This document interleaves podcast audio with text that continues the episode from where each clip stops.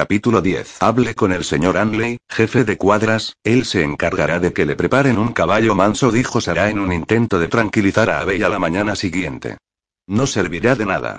Se desesperó Abey, retorciéndose mientras la doncella intentaba abrocharle el vestido. En serio, señora, no es tan complicado. En unos minutos pensará que nació a lomos de un caballo. Como siga preocupándose así, se va a poner mala. ¿Preocupándome? Río Abey histérica. ¿A esto lo llamas tu preocupación? Es auténtico pánico. El señor Anley se encargará de todo, insistió la chica. Abey suspiró. Aquello no era buena idea. Había accedido como una boba a jugarse el cuello para estar con un hombre al que no le importaba. Cuanto más tiempo pasara con él, más le costaría dejarlo llegado el momento. Porque tendría que dejarlo, independientemente de aquella estúpida apuesta. No había nada más justo, ninguna otra cosa le parecía lógica. Menos aún el absurdo plan de cabalgar cuando en su vida había montado un caballo. Vaya a ver al señor Anley, repitió Sara mientras terminaba de abrocharle el vestido. Abey salió de la habitación completamente acartonada. Se imaginaba pisoteada por los cascos de un caballo fogoso como el que había visto montar a Michael. La creciente ansiedad le hizo bajar la escalera a toda velocidad y salir en busca del señor Anley, el único que podía ayudarla en aquel momento. Una vez fuera, se recogió las faldas y echó a correr sin decoro alguno por el camino sinuoso que conducía a las cuadras, casi chocándose con Sam y otro caballero al doblar la esquina. El funesto destino que la esperaba le había hecho olvidar las citas de negocios de las que Michael le había hablado. ¡Ay! exclamó, perfectamente consciente de lo ridícula que debía parecer corriendo por el sendero. Iba. Esto, yo, balbució, luego sonrió. Voy a las cuadras. Declaró nerviosa, a continuación hizo una reverencia y rodeó bruscamente a los dos hombres. Lady Garfield, me alegro de volver a verla. La veo muy bien, dijo Sam con una sonrisa traviesa en su hermoso rostro. Gracias, Lorunt. También usted tiene buen aspecto, le respondió ella algo ceñuda. Él sonrió aún más. Por lo visto, no iba a dejarla escabullirse sin más. Parece que tiene prisa, una cita, quizá. En absoluto replicó ella fríamente. Hace fresco a esta hora de la mañana. Iba deprisa para no enfriarme. ¿Puedo sugerirle un chal? preguntó el desconocido. Abey lo miró un instante. Puede, se vio obligada a responderle. Sam estuvo a punto de soltar una carcajada, pero el gesto de Abey lo hizo contenerse. Sam miró un instante al caballero que lo acompañaba. Su sonrisa se desvaneció y sus ojos color avellana sufrieron un cambio notable. Permítame que le presente al señor Malcolm Routier, dijo con voz notablemente más fría. Señor Routier, Abigail Carrington Ingram, marquesa de Garfield. Abbey se volvió hacia aquel hombre alto, de ojos ambarinos, casi amarillentos, e inmediatamente detectó su mirada de sorpresa. Alzó la barbilla y le hizo una reverencia cortés. ¿No será usted la hija del capitán Carrington? exclamó el señor Routier. Abbey pestañeó sorprendida. Malcolm Routier. Mi padre tenía un socio que se llamaba así. Dijo recordando de pronto el nombre. Soy yo, brilló una extraña chispa en la mirada de Routier. Ya nos hemos visto con anterioridad, Milady. Ante la mirada de perplejidad de Abbey, añadió. Tal vez no lo recuerde. Fue en Bombay, en la fiesta del gobernador. Ella no recordaba la fiesta del gobernador, menos aún haber conocido a aquel hombre. Lo cierto es que no lo recuerdo, confesó. Fue hace algunos años, señaló él con una sonrisa cautivadora. Era usted muy joven. Abbey miró a Sam, que de pronto parecía muy inquieto. Quizá fue así, dijo finalmente poco convencida. Lady Garfield, si nos disculpa, no vamos a entretenerla más, intervino Lorunt. Seguramente la espera su esposo prosiguió, y dedicó a Routier una mirada curiosamente sombría que dejó perpleja a Abbey. Por supuesto. Un placer, señor Routier. Buenos días, declaró, y pasó la verja de la dehesa. No volvió la vista atrás y avanzó lo más despacio que pudo hasta que pareció que ya no podían verla y echó a correr hacia las cuadras. Una vez dentro, se detuvo instante para que sus ojos se adaptaran a la penumbra. Un caballo de un box próximo le resopló por encima del hombro, sobresaltándola, y, volviéndose hacia el animal, soltó un chillido. El inmenso semental negro de Michael resopló de nuevo, inquieto, y la estudió de cerca con un ojo negro enorme. Abe hizo un aspaviento. En su vida había estado tan cerca de un animal así de grande. Debía de ser al menos 30 centímetros más alto que ella y era tan aterrador como enorme. Un caballo excelente, ¿no le parece? Abey se sobresaltó por segunda vez y, al darse la vuelta, vio a un hombre alto de pelo oscuro. Perdone, no pretendía asustarla, dijo, con una perfecta sonrisa de disculpa. Señaló a Samson. Darfield tiene buen gusto con los caballos, debo reconocerlo.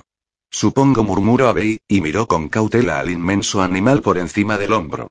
El hombre ladeó la cabeza mientras la miraba. Imagino que Samson intimida un poco.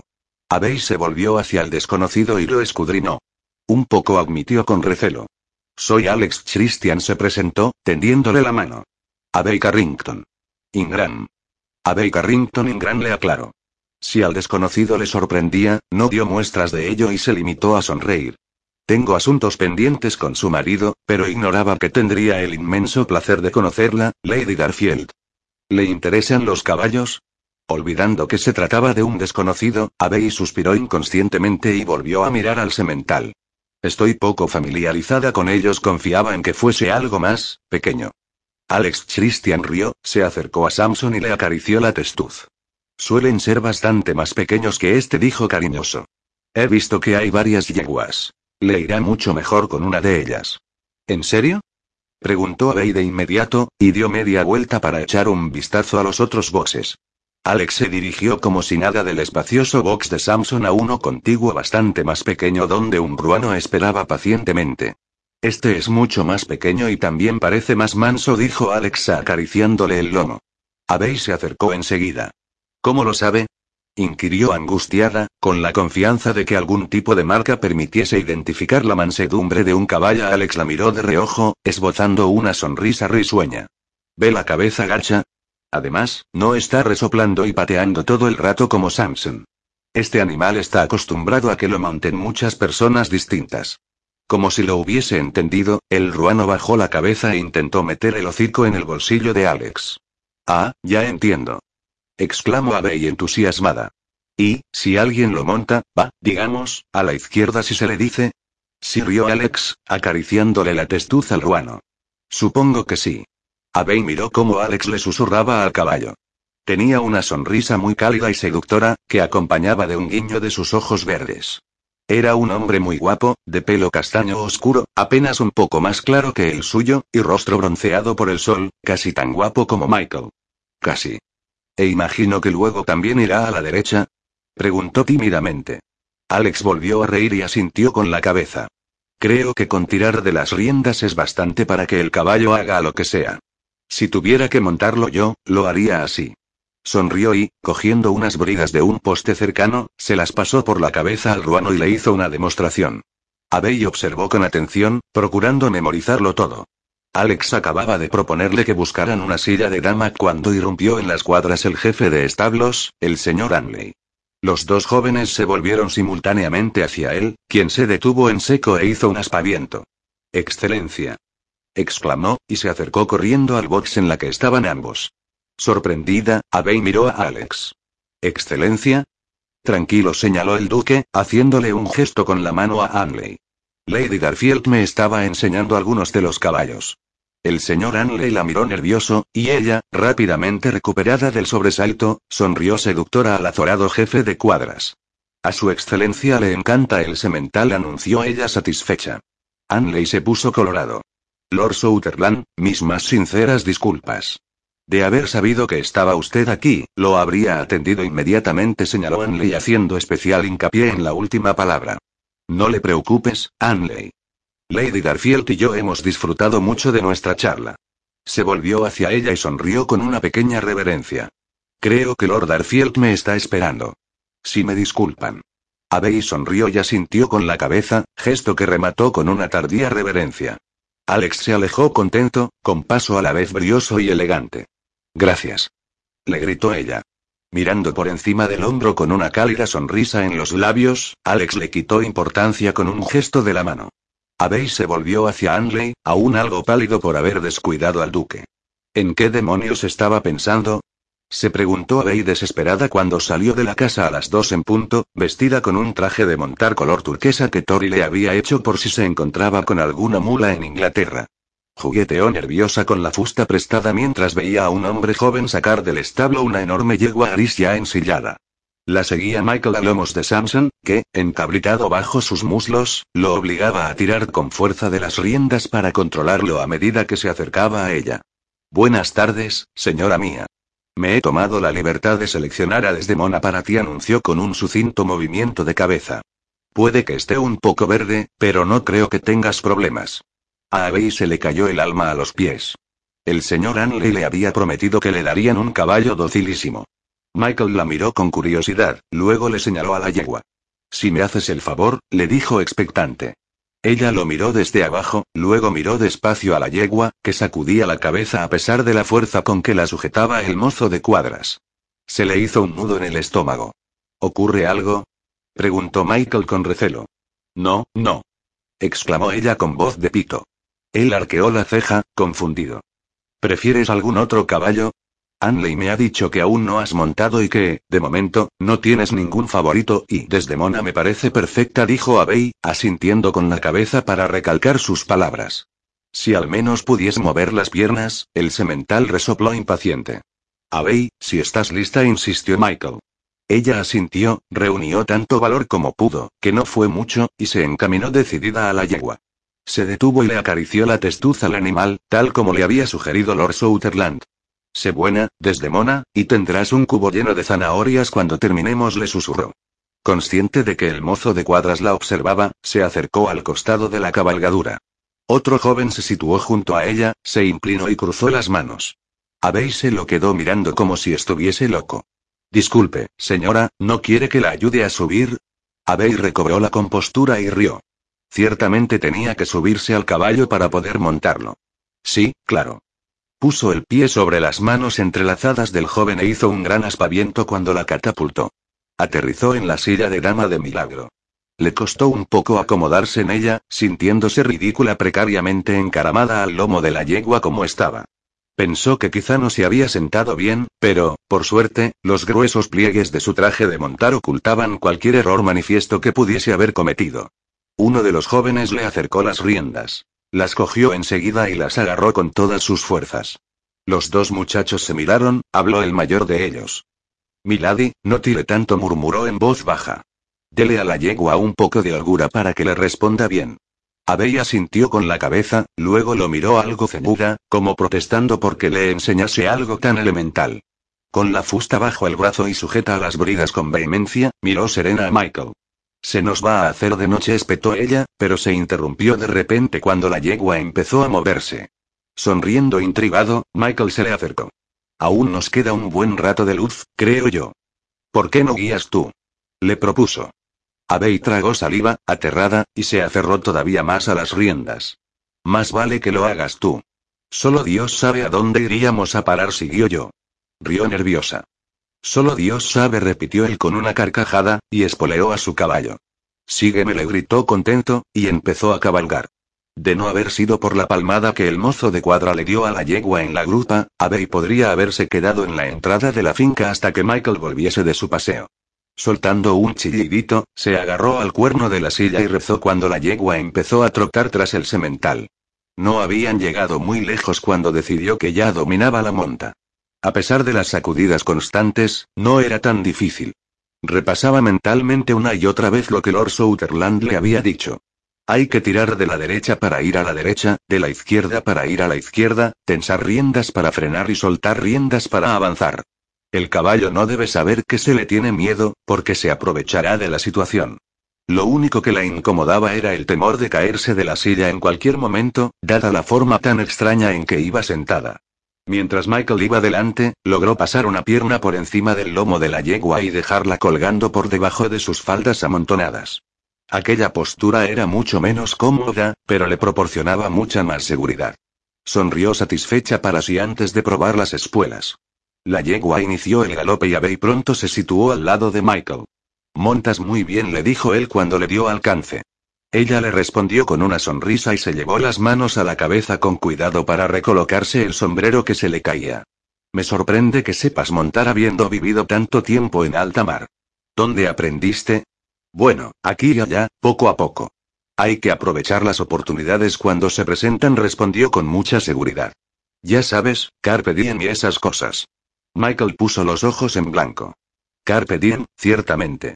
Iba meneándose a lomos de una yegua vieja y gorda como manzanas en un barreño de agua. De no haber sido porque su buen amigo Alex Christian, duque de Sutherland, le había comentado risueño su encuentro en los establos, bien podría haberle ensillado a la viuda negra. La habría estrangulado por no decírselo, pero había preferido darle una pequeña lección. Por suerte, la yegua que montaba era lenta como una tortuga.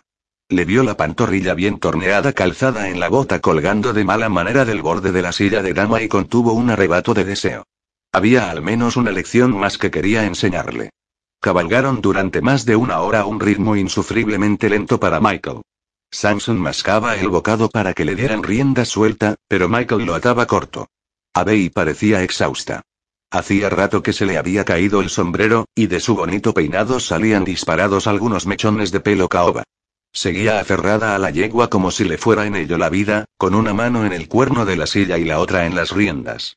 Soplaba un aire cada vez más frío y empezaban a formarse nubes densas en el cielo. Se avecinaba una tormenta y Michael decidió que era hora de volver, pero antes quería reírse un rato a costa de su esposa. ¿Ves ese roble grande de ahí delante? Le preguntó. Abey oteó el horizonte y asintió. ¿Te hace una carrera hasta allí?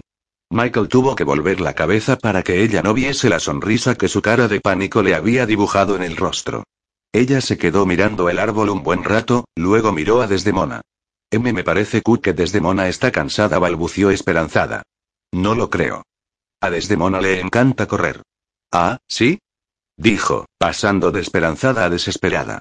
Michael no pudo reprimir la sonrisa.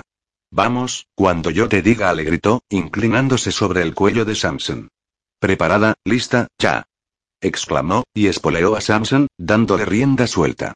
Oyó gritar a Abel a su espalda y, al llegar al árbol, hizo girar a su montura y empezó a doblarse de risa al ver a Desdemona paseando, con Abel a los lomos, gritándole furibunda. ¿Le has hecho algo a mi caballo? Quiso saber enfadada cuando al fin le dio alcance. Pues claro que no. Esa es la máxima velocidad de Desdemona, le soltó Michael entre carcajadas. Abey entrecerró los ojos. Lo sabías. Chilló. Michael desmontó y cogió al vuelo las riendas de Desdemona cuando Abey se las tiró. Empezaban a dolerle los costados de tanto reírse. Mientras, ella le soltó una retaíla de improperios nada femeninos y bajó, o más bien rodó, de la yegua.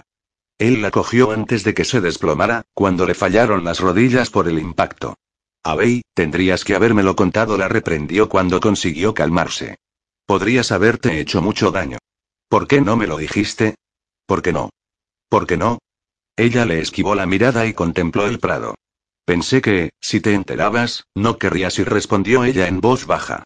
Michael sintió una dicha inusual y repentina. Así que ella había querido ir con él. No, Abey, te habría paseado en mi coche, contestó él con sinceridad.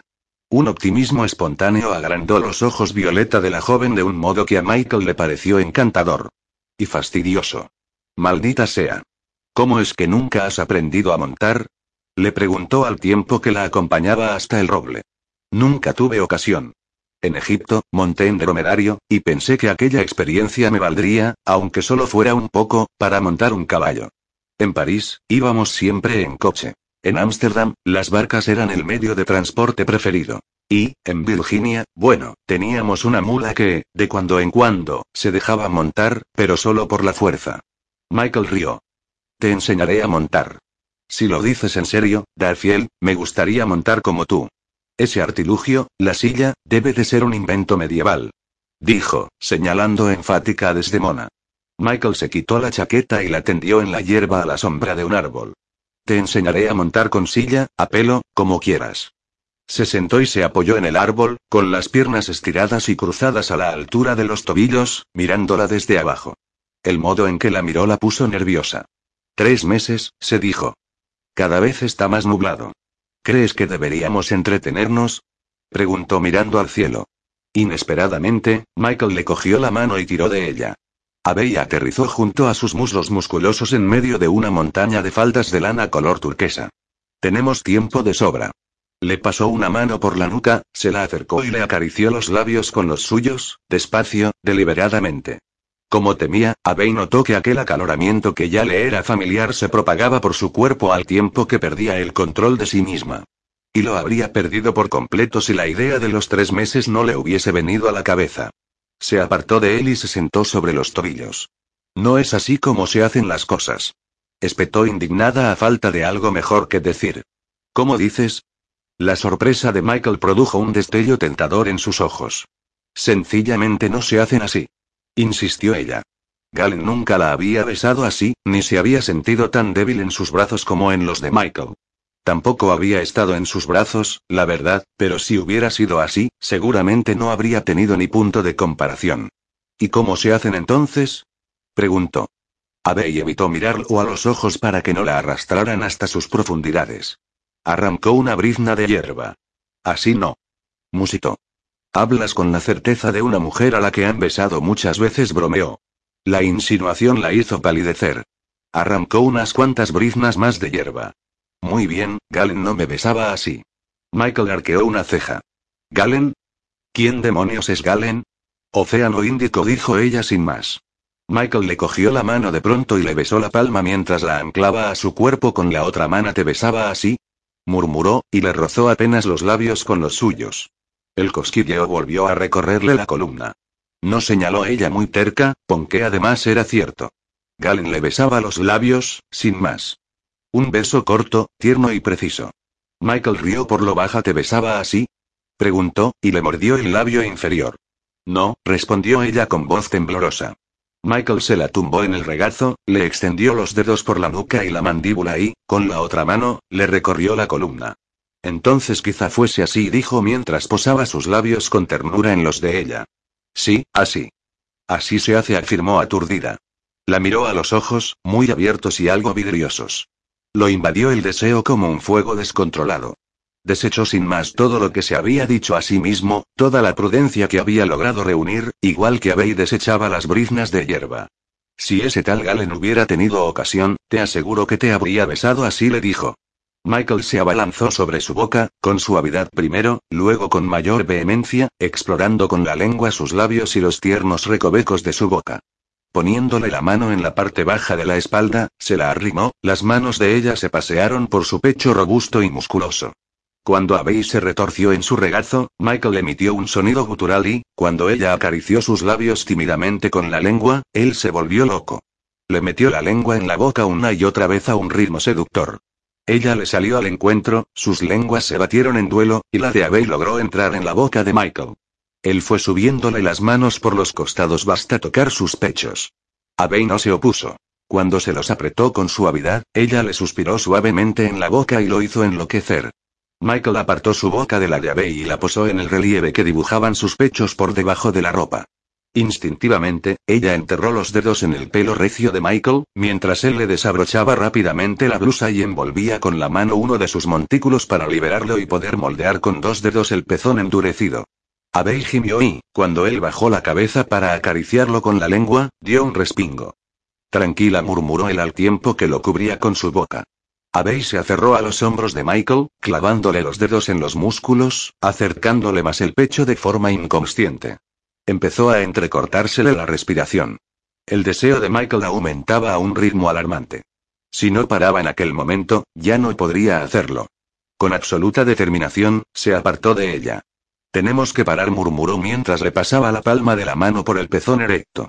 Habéis mordió el labio interior y lo miró con una inocencia tan seductora que él estuvo a punto de perder por completo el control de sí mismo. La retiró de su regazo y se puso de pie, adentrándose a ciegas en el prado. Tomó varias bocanadas grandes de aire puro antes de volver. Cuando lo hizo, Abey ya se había abotonado la blusa y estaba de nuevo sentada sobre los talones, mirándolo. El recogido de su melena, destrozado por la cabalgada y el beso apasionado, se había convertido en una maraña de sensual pelo suelto que le caía por los hombros. Eres un peligro, le dijo Michael mientras se acercaba a ella para, acto seguido, dejarse caer con elegancia a su lado. Eso no suena muy bien. Le pasó un brazo por los hombros y la atrajo hacia su pecho. Por encima de la cabeza de ella, contempló el prado. Eres un peligro para mí. Abey no entendió qué quería decir con aquello, pero no preguntó. La mantenían absorta la serenidad y la seguridad que sentía acurrucada en sus brazos. Michael arrancó una brizna de hierba y empezó a mordisquearla satisfecho. Estuvieron allí sentados, en silencio, un buen rato, disfrutando los dos del aire fresco y de aquella agradable intimidad. ¿A dónde fuiste después de desembarcar aquel verano? Le preguntó él distraído. A un colegio. En Roma. ¿Fue allí donde aprendiste a tocar el violín? Abey se revolvió inquieta en sus brazos al recordar el día en que había recibido el instrumento. Su padre le había dicho que era un regalo de Navidad de Michael. Sí dijo en voz baja, con la esperanza de que cambiase de tema. No lo hizo. Es inusual. La mayoría de las jovencitas aprende a tocar el piano, ¿no? ¿Cómo es que te decidiste por el violín? Fue un regalo, se limitó a decir. ¿De tu padre? Abey titubeó. Mentía fatal. Su tía no paraba de decirle que era demasiado franca, más de lo que le convenía. Eres transparente, niña. Solo con mirarte, ya sé lo que estás pensando y, si dudo, tú misma me lo dices sin más, solía decirle. Abey no podía remediarlo, y en ese momento decidió que la mejor forma de enfrentarse a la mentira horrenda y cruel que su padre había perpetuado durante toda su vida era quitarle hierro al asunto. Tuyo, en realidad dijo como si nada, y notó que él se tensaba. Papá me dijo que tú querías que aprendiese a tocar, y en aquella época, bueno, estaba loca por ti, así que lo hice encantada. ¿Recuerdas cuando íbamos los dos en el Dancing Maiden? Me parecías el hombre más guapo del mundo. Cosas de niña, dijo. Luego rió con ligereza como para ratificar que no era más que una chiquillada. Michael se quedó pasmado. Recordaba que Sam le había dicho que Carrington le había hecho regalos a Abbey en su nombre, pero no lo había creído. ¿Aprendiste a tocar por mí? inquirió vacilante. Podría decirse que sí, pero supongo que era la única forma de conseguir que una niña cabezota e incivilizada tocase algún instrumento. Seguro que papá lo hizo por eso, explicó, restándole importancia. De pronto se incorporó y se desperezó, estirando los brazos por encima de la cabeza. Michael contempló su esbelta espalda. ¿Qué más? preguntó con cautela. ¿Cómo? ¿Te regaló tu padre algo más, de mi parte? La risa de Abbey sonó forzada. Creo que unos pendientes señaló ella con fingida indiferencia, y se levantó con elegancia, sin mirarlo. Nada espectacular, unas amatistas respondió despreocupadamente, luego empezó a caminar por el prado. Michael apretó la mandíbula mientras la veía deslizarse por la alta hierba amarilla. Hablaba de aquellos pendientes de amatista que tanto resaltaban sus ojos, pensó furioso. Se los había puesto todos los días, pero no había vuelto a vérselos desde, desde que había descubierto el engaño de su padre. Michael no pudo evitar enfurecerse. Que Carrington le hubiese tendido una trampa a él estaba mal, pero que hubiese engañado así a su propia hija era una villanía. Se levantó y cogió su chaqueta. La sacudió indignado, luego se la puso y, por el rabillo del ojo, vio que Abbey se dirigía despacio hacia Desdemona. Se dio la vuelta para ver a dónde había ido Samson, cuando oyó un tiro. Michael se volvió inmediatamente y, agachándose, se sacó la pistola de la bota. Desdemona, a pesar de su flojera, se desbocó como un potrillo al oír el disparo, y chocó con Samson, que corrió tras ella igualmente desbocado. Abbey se quedó paralizada en medio del prado, mirando curiosa hacia el bosque, de donde procedía el disparo. Presa del pánico, Michael empezó a moverse hacia ella. Se levantó de un salto, corrió y se abalanzó sobre la joven, logró evitar aplastarla, pero, cuando ambos cayeron al suelo, notó una punzada de dolor en el pecho. Ignorándola, se arrastró para cubrirla con su cuerpo mientras inspeccionaba las lindes del bosque. Se encontraban al descubierto, en medio del prado, sin ningún tipo de protección. Michael miró alrededor y divisó una roca grande al otro lado del prado. Abey, atrapada debajo de él, intentaba levantarse, pero Michael la retuvo. Abey, cuando yo te lo diga, corre como el viento hasta esa roca y escóndete tras ella, le dijo. Ella asintió con la cabeza. Michael se retiró despacio y apuntó la pistola al bosque. Ahora dijo de pronto, y Abey se puso en pie y corrió. Estaba acurrucada tras la roca, escudriñando el bosque cuando Michael se agachó a su lado. ¿Qué ha pasado? Le preguntó, tratando de recobrar el aliento. Sin responder, él exploró los alrededores. No lo sé, contestó con sinceridad. Se volvió para mirarla. La expresión de Abey, que le miraba el pecho pálida y espantada, lo asustó. Aturdido, bajó la vista. En la camisa, tenía una mancha oscura que iba extendiéndose. ¡Ay, Dios mío! Dios mío. Michael, te han disparado. Chilló ella abalanzándose sobre él. Sobresaltado, Michael cayó de espaldas y dejó que Abey le buscara histérica la herida. Él le cogió la cara con las manos y la obligó a mirarlo. Abey, cálmate, no pasa nada, no me han disparado. Murmuró intentando en vano tranquilizarla. Ella se zafó de él y lo examinó nerviosa, sus manos revoloteando inquietas por su cuerpo en busca de una herida. Michael se las tomó. Apretando los dientes, la tranquilizó. Estoy bien. Debo de haber aterrizado en una piedra, señaló, e hizo un esfuerzo por incorporarse. Tuvo que quitársela de encima para conseguirlo. La dejó hecha un ovillo a su lado. Se miró el pecho con cuidado. Un corte largo y profundo justo debajo de la clavícula era el origen de la sangre. Se sacó un pañuelo del bolsillo y se lo puso en la herida, apretando. Es un corte, ¿ves? De los buenos observó mientras miraba alrededor en busca de los caballos. Samson se había detenido al fondo del prado, a Desdemona no se la veía, y Michael supuso que la yegua vieja iría camino del establo lo más rápido que su cuerpo le permitiese. Suspiró y miró a Abey, que no apartaba la vista del corte. El muy profundo señaló ella con el cejo fruncido de preocupación. Sí, eso creo. Me parece que tenemos un problema, Lady Garfield. Desdemona se ha ido hace rato y Samson está al fondo del prado. Tendrás que ir corriendo hasta él y montarlo hasta la casa. Puedes hacerlo, añadió él enseguida al ver que se resistía. No. Gritó Abey de inmediato, sacudiendo la cabeza con vehemencia suficiente para despeinarle. No, no, no. Estás herido de gravedad, y no voy a dejarte aquí. Michael alzó la mirada al cielo encapotado. Por el oeste, se acercaba una tormenta a toda velocidad. Hizo una mueca. No tenía tiempo para discutir con ella, sobre todo si su asaltante seguía apuntándolos con un arma. Entonces iremos los dos, señaló mientras se esforzaba por ponerse en cuclillas. Ella se dispuso a levantarse de un salto, pero él le agarró la muñeca, escúchame bien, Abey. Cuando yo te diga, corre hacia Samson. Abey asintió, muy seria, y Michael bajó la pistola. Ya. Se levantó las faldas y echó a correr. Michael la seguía de cerca, apuntando con la pistola al bosque. Corrió como un rayo hasta toparse con el cuello del semental. Michael, que perdía mucha sangre, no podía seguirla. La admiraba. Para ser una mujer a la que acababan de disparar.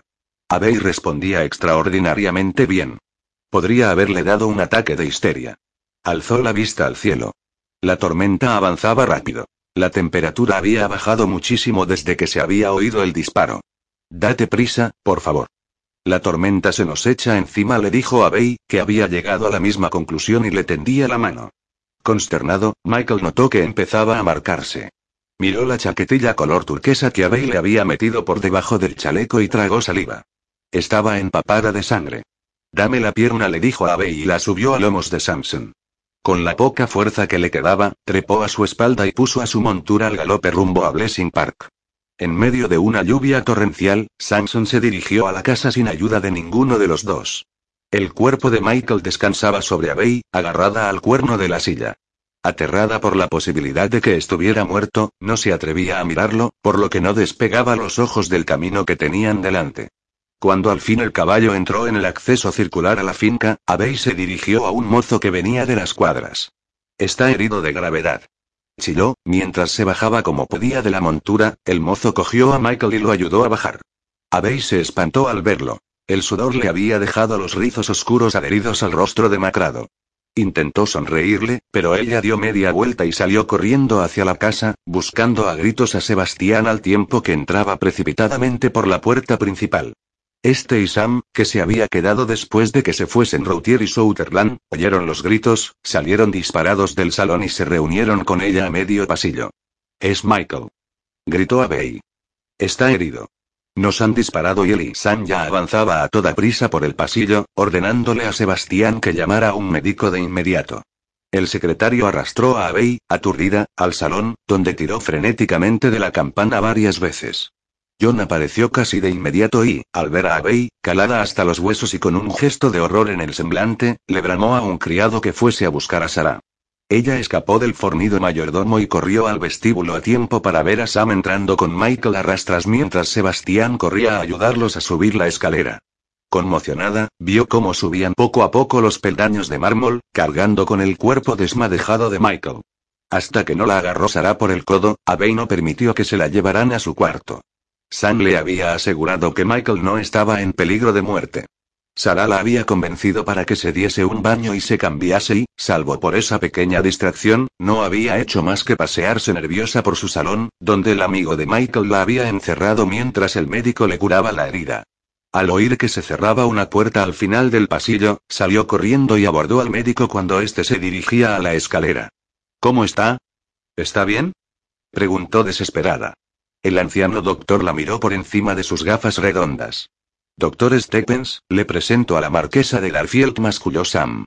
¿Cuándo se ha casado Darfield? Quiso saber. Hace unas semanas murmuró el Lord, incómodo. El médico examinó ceñudo a Bey de la cabeza a los pies, luego le miró con desdén las manos que ella retorcía nerviosa. Deje de hacer pucheros, joven le ordenó con aspereza. Lo he cosido y estará como nuevo por la mañana. ¿Está usted seguro? Pues claro que lo estoy. Espetó el anciano. Gracias, doctor, suspiró Abey, visiblemente aliviada, y se metió en su salón. ¿Cómo demonios se ha casado Darfield? Volvió a preguntarle el médico a Sam.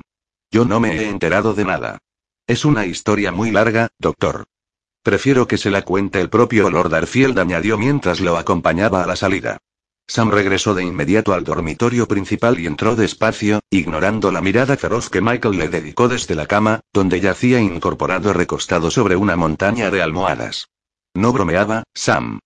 No me voy a quedar aquí como un viejo enfermo, bramó. Este se instaló en un sillón de suave ante y estiró las piernas en el escabel a juego, cruzándolas a la altura de los tobillos. Has perdido mucha sangre. Lo menos que puedes hacer es quedarte en cama hasta mañana y reponer ese líquido oscuro que corre por tus venas. Si no lo haces, le darás un susto de muerte al servicio. Algunos ya piensan que no eres muy humano. Darfield gruñó irritado. Ahora que estamos solos, ¿qué demonios ha pasado? preguntó Sam. Michael suspiró hondo y meneó la cabeza. Solo sé que alguien nos ha disparado. Ella estaba al descubierto, en medio del prado, y yo junto a un roble solitario. Maldita sea, estábamos al descubierto, así que la he tirado al suelo. He debido de clavarme alguna piedra puntiaguda en el pecho. ¿Crees que eran cazadores furtivos? Su amigo negó enseguida con la cabeza. No. Estábamos en un prado, no es que haya mucha caza por allí. Podría haber sido un intruso, pero no lo creo. Estábamos en pleno centro de la finca. Unt se hallaba visiblemente asustado. ¿Pero quién demonios ha podido querer hacerte daño? No sé si el tiro iba para mí o para Bey. Estoy seguro de que Carrington se granjeó unos cuantos enemigos en vida, pero no se me ocurre que podría ganar nadie con la muerte de ella. Seguramente el viejo añadió algún codicilo extraño a su condenado testamento, murmuró Sam indignado. Puede, pero eso ya no tiene ningún sentido ahora que ella está casada. Su fortuna me pertenece. De hecho, la he depositado en un fideicomiso. No todo el mundo sabe que se ha casado, ni que está aquí, especuló Sam. Si alguien estuviese tras su dinero y la creyera la hija huérfana y única superviviente de la fortuna de Carrington, sería lógico que intentaran atentar contra su vida. Si hay deudas de por medio que se contemplen en el testamento, imagino que sería más fácil cobrarlas si no hay herederos vivos. El marqués movió el brazo e hizo una mueca de dolor.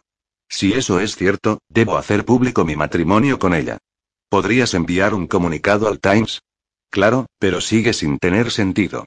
¿Quién más aparte de tu servicio sabía que iba a montar hoy? No es probable que alguien merodeara por todo Blessing Park y casualmente haya estado esta tarde allí. Quienquiera que fuese debía saber que andabas por allí. Michael frunció el cejo mientras reflexionaba sobre el comentario de su amigo. Abey no sabe montar. Me la he llevado en esa yegua vieja. Desde Mona. Si alguien la hubiese seguido, podrían haber rodeado la zona y habernos adelantado para sorprendernos. Hemos tardado más de una hora en recorrer unas millas. No obstante, no creo que haya sido nadie del servicio. Todos la adoran. Entonces, ¿quién? inquirió Sam, perplejo. Además de los habitantes del pueblo, mis abogados, tú y Souterland, solo hay una persona más que sabe que ella está aquí. Sam entrecerró los ojos y asintió con la cabeza. Routier. Me sorprendió encontrármelo con Souterland en Pembreat. Pura casualidad, me ha asegurado Alex. Routier venía aquí a por su parte de la liquidación de las propiedades de Carrington. ¿En serio? Sam frunció el cejo y juntó las palmas de las manos. Malcolm Routier era un sinvergüenza sin escrúpulos y un desagradable hombre de negocios. Hacía tiempo, Michael y Sam le habían usurpado sus supuestas rutas comerciales. Había sido demasiado fácil. Routier no había luchado por ellas, lo que les hizo sospechar que el dinero del individuo procedía de la piratería y no del comercio legítimo, como todo el mundo creía. Cuando Michael lo había amenazado con desvelar su maquinación, él había hecho todo lo posible por avergonzarlo divulgando sucios rumores sobre el diablo de Larfield. Y luego, de pura casualidad, había tenido la singular fortuna de enamorarse de la hermana de Michael, María. Este, como es lógico, había rechazado su propuesta de matrimonio. Humillado, Routier había jurado en círculos privados que hundiría a Michael, una amenaza de la que el marqués se había reído abiertamente. ¿En qué piensas? preguntó Michael. Sam siguió de mala gana. ¿Podría ser que ella mintiese? Quiero decir, ¿no podría ser que ella estuviese involucrada en algo? A fin de cuentas, no la conoces, de verdad no. Aquella insinuación tensó el pecho de Michael. No. Por supuesto que no. En primer lugar, la he investigado a fondo. En segundo, si me hubiera mentido, lo sabría. Su amigo lo miró receloso. Sam, esa mujer no puede ocultar nada. Si la miras a los ojos, descubrirás que es completamente transparente, insistió. No podría ocultar un acuerdo ilícito con Routier. Le enviaré una nota a mi abogado por la mañana y le pediré que lo investiguen, señaló, recostándose con cuidado sobre las almohadas, con una mueca de dolor. Entretanto, no quiero perderla de vista, añadió, bostezando. ¿Qué demonios te parece tan divertido? replicó Michael, cuyo mal humor empeoraba por minutos por el embotamiento que le producía la pequeña dosis de laudano que le había administrado el doctor Stephens. No hace mucho no querías volver a verla en tu vida. Ahora no quieres perderla de vista, observó Sam, contento. Michael le lanzó una mirada de odio. Gracias por tan astuta observación, Unt. ¿Tengo la obligación de protegerla, o es que has olvidado que ahora lleva mi apellido? ¿Cómo iba a olvidar semejante dato? Rió Sam. Confío en que ya te hayas divertido bastante. Bueno, bueno, rió Sam de nuevo. Te dejo en paz. Se marchó de la habitación, riendo por lo bajo mientras salía por la puerta. Michael frunció mucho el cejo. No le gustaba nada que Sam lo calara tan pronto, nada en absoluto. Al poco, lo despertó el crujido de la puerta que se abría despacio. Se incorporó bruscamente y sintió una punzada de dolor que lo hizo jadear.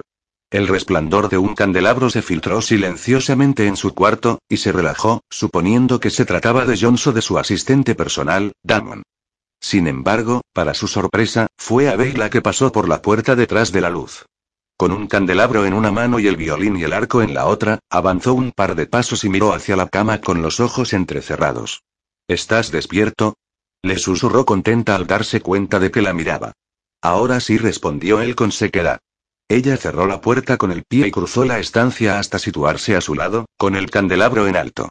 Se inclinó hacia adelante y le inspeccionó la cara. Sam dice que no es una herida de bala lo que tienes, solo un corte profundo. Yo estaba convencida de que había sido un disparo. Esos cazadores no debieron de ver que estabas detrás del árbol, señaló a Michael no dijo nada a eso. Una sombra de duda se le pasó por la cabeza. ¿No la conoces? De verdad no, le resonó la voz de Sam. El médico ha dicho que estarás bien, aunque te duela un poco, anunció. Michael esbozó una sonrisa lenta. ¿Has venido a cuidarme para que me ponga bueno? La risa de ella sonó melodiosa. No creo que quieras que yo te cuide. Puedo asistir el parto de una vaca, pero, cuando se trata de humanos, soy un desastre. Pregúntale a Withers, dijo, luego sonrió contenta. Aquella sonrisa le calentó el corazón. Ya empezaba a encontrarse mejor. Si se sentara al borde de la cama, Abey se alejó. No creo que el conocimiento de la anatomía de una vaca me sirva de mucho. Quizá podrías tocarme un poco, le pidió, mientras se esforzaba por colocarse unas almohadas a la espalda. ¿Cómo dices? inquirió ella, luego miró el violín que llevaba en la mano. Ah. He estado tocando para Sarai la cocinera, bueno, en realidad, estaba aprendiendo a tocar con ellas. Me están enseñando un baile escocés para que lo toque en la boda del hermano de Sara. Es uno de nuestros mozos de cuadra, ¿sabes? Claro que lo sabía, pero no dijo nada, se limitó a contemplarla mientras se paseaba por la habitación y examinaba sus pertenencias. Es el mes que viene. Van a celebrar la boda aquí, ¿lo sabías? Withers dice que el mes que viene es perfecto para organizar una boda en los jardines. Me costó dos meses enteros convencerlo de que podíamos cercar las rosas con alambre para que nadie las toque. Ese hombre vive con el constante temor de que alguien le toque las rosas. ¿No te parece estupendo? ¿Una boda en los jardines?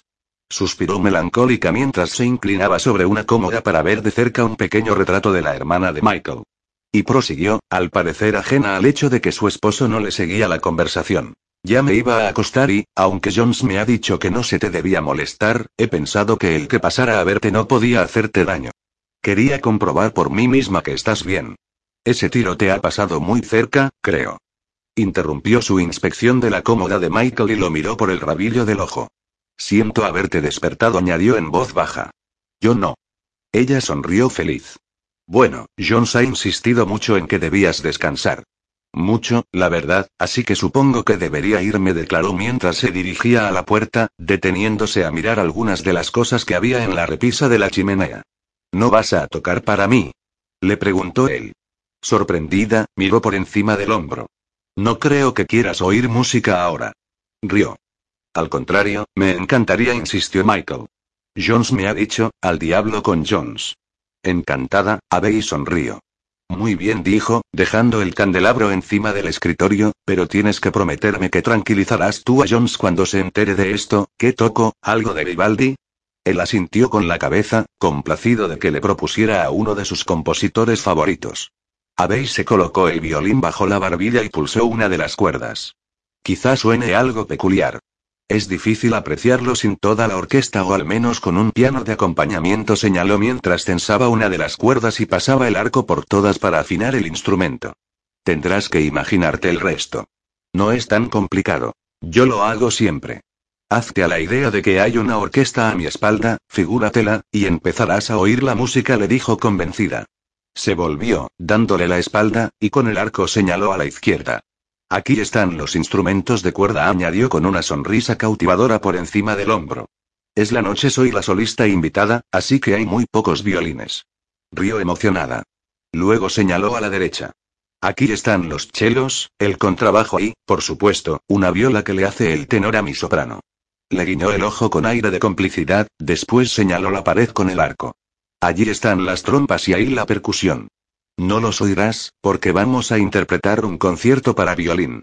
Se volvió para mirarlo, le hizo una gran reverencia, se irguió despacio y posó con cuidado el arco en las cuerdas del instrumento. El candelabro producía sombras danzarinas en la pared que Abey tenía a su espalda, como si la acompañara de verdad una orquesta. Maestro, cuando quiera le dijo, y empezó a tocar. Las primeras notas dejaron a Michael pasmado. Una melodía lenta y fluida inundó la estancia y le produjo un escalofrío. Aquel intenso sonido lo acaloró. Los compases que nacían de aquellas cuerdas eran posiblemente las notas musicales más dulces que Michael había oído jamás. Atónito, notó que la música lo transportaba y, mirando a la pared al tiempo que escuchaba aquella sentida interpretación, imaginó a Abbey en una sala de conciertos con una orquesta a su espalda. Tocaba de maravilla. Lo que oía lo admiraba y lo conmovía.